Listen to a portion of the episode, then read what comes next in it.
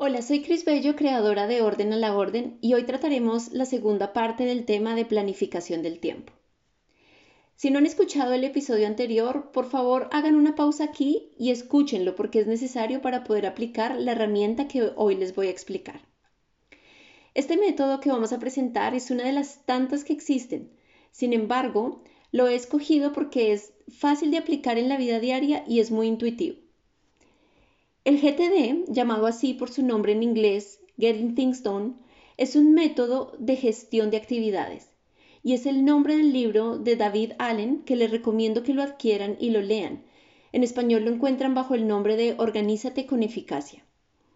Este método está basado en que el cerebro no tiene la capacidad de almacenar todas las cosas, o al menos no de una manera consciente, y por ello es necesario almacenar todas las entradas o actividades pendientes en un lugar externo para así ayudar a descargar el cerebro. Seguramente a ustedes les ha pasado que están haciendo una actividad y de pronto se acuerdan que deben hacer una llamada o que deben comprar algo y por X o Y motivo no lo pueden realizar. Ese pensamiento va a aparecer de manera intermitente. Por un tiempo lo olvidan, pero luego lo vuelven a recordar. Tanto así que muchas veces en la noche, cuando ya quieren conciliar el sueño, no es posible porque todas esas actividades pendientes vienen a su mente. Es por eso que en el momento que sacamos todos esos pensamientos del cerebro y los gestionamos, liberamos al cerebro de estar intentando recordarnos cosas pendientes por hacer. Entonces, con esta introducción vamos a pasar a la práctica paso por paso. El primer paso es desocupar nuestro cerebro en un papel, es decir, en una libreta o en un iPad o en lo que a ustedes más les guste. Van a escribir todas las actividades que estén inconclusas o pendientes por hacer esto incluye desde la más banal hasta la más importante, es decir, desde archivar un papel, llevar al niño a natación, comprar un regalo para el cumpleaños, acabar de leer un libro, hasta comprar una casa, terminar un proyecto del trabajo. El primer día que uno hace este método es normal que le salga una lista larguísima que va a tomar tiempo gestionar, pero que a medida que se vayan volviendo expertos en procesar esa información, cada vez esa lista se irá haciendo más corta. Entonces, una vez que tienen esa lista hecha, vamos a pasar actividad por actividad por un filtro. Y para ello voy a tomar el ejemplo de archivar un papel. La primera pregunta que me voy a hacer con esta actividad es, ¿puedo hacer algo? Pueden haber dos respuestas, sí o no. Si la respuesta es sí, debo mirar si para resolverlo se necesita solo una acción o varias acciones. Si es solo una acción y la puedo hacer en menos de dos minutos, entonces debo hacerla inmediatamente. En este caso, archivar un papel no me toma más de dos minutos, por lo que lo hago ya. Y la borro de mi lista de entrada porque ya fue resuelta. Si solo con una acción no basta para resolverla, entonces debo clasificar esa actividad en un archivo que se llama proyectos. Si es un proyecto, tomemos el ejemplo de construir una casa, debo preguntarme cuál es la próxima acción. Y allí cada persona tiene que mirar su situación particular. Si por ejemplo quiero comprarme la casa pero no tengo dinero para la cuota inicial, quizás el próximo paso será ahorrarlo. Pero eso sigue siendo muy abstracto y algo muy grande, entonces debo desglosarlo aún más. Digamos, ahorrar 100 euros al mes. Esto todavía no es una acción siguiente, por lo cual la hago más pequeña hasta que, por ejemplo, llegue a que el siguiente paso es que en vez de comprarme el almuerzo todos los días, voy a prepararlo en casa y ponerlo equivalente en una alcancía. Es decir, que mi siguiente paso es todos los días colocar 3 euros en la alcancía. De esta manera, un proyecto tan grande se redujo a una tarea diaria. Un resumen hasta aquí. Cojo mi lista de actividades y una por una las proceso. Primera pregunta, ¿puedo hacer algo? Si la respuesta es sí, luego me pregunto, ¿es una única acción o es un proyecto? Si es una única acción y la puedo hacer en menos de dos minutos, la resuelvo. Si dura más de dos minutos, debo preguntarme si es posible delegarla o si yo soy la responsable. Si la delego, entonces quedo a la espera de una respuesta. Y si yo soy el responsable, entonces la agendo para el día en que pueda resolverla.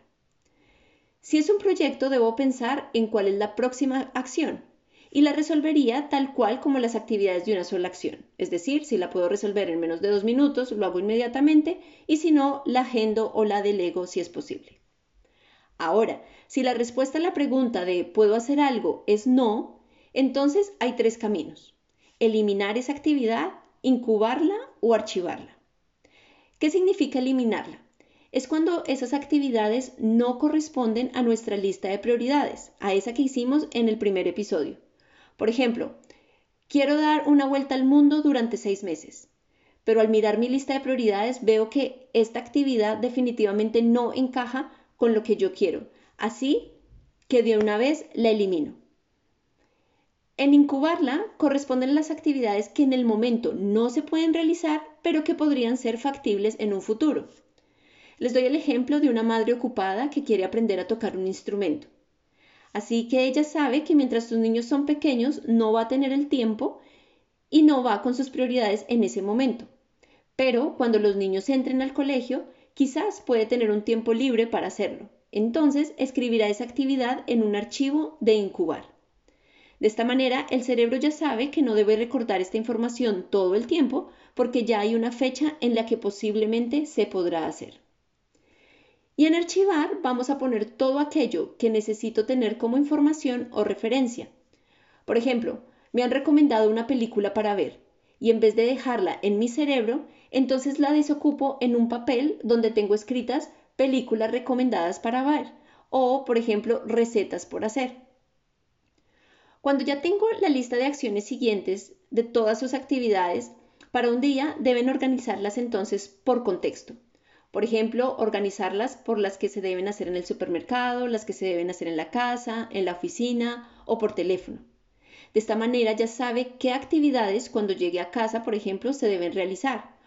O cuando se siente en su oficina y coja el teléfono, tiene una lista de llamadas pendientes y aprovecha para hacerlas todas en ese momento. También puede organizarlas por la energía que se requiere. Hay personas que son más productivas en las horas muy temprano de la mañana y otras en la noche. Así que use esas horas de productividad para las actividades más exigentes, como por ejemplo para estudiar, para crear. Otra forma de organizar esas actividades es por prioridad. Es decir, que si usted está sentado en su oficina y va a hacer las llamadas correspondientes, empezará con la más importante para usted, por ejemplo, pedir una cita con el médico por enfermedad. Y de últimas en la lista va a dejar llamar a averiguar cuánto cuesta un curso que le gustaría hacer el siguiente verano. Esto es importante porque si por algún motivo usted no puede seguir haciendo las llamadas porque, por ejemplo, su jefe lo llamó a una reunión, entonces al menos alcanzó a hacer las más importantes y las otras que quedaron pendientes las debe reagendar. Finalmente, se deben revisar todas las listas antes de cada acción. Por ejemplo, si tiene una cita con su jefe, revise que tenga anotado todos los temas que quiere tratar con él. Luego revise la lista semanal y lo que no haya podido realizarlo debe reagendarlo. Debe vaciar la lista de entrada y orientarlas hacia las próximas dos semanas y actualizar esa lista de entrada con actividades nuevas que van entrando. Y revise la lista de algún día, de eso que quedó en incubado, cada mes para ir en búsqueda de nuevos proyectos. Para terminar este episodio, recuerde que hay ladrones del tiempo que nos pueden robar hasta un 70% de horas efectivas del trabajo, como las redes sociales, el teléfono, los hábitos multitarea, la precaria planificación, carencia de objetivos, la falta de motivación, la procrastinación, la dificultad para decir no, la incapacidad de delegar, la falta de comunicación, no hacer las cosas bien desde el principio, etc. Así que identifique cuál de estos le está robando su tiempo y elimínelos o agéndelos. Por ejemplo, ponga una hora específica para revisar sus redes sociales. De esta manera ya sabe que tiene esa media hora para revisarlas y no está perdiendo 10 minutos cada hora al día revisando sus publicaciones.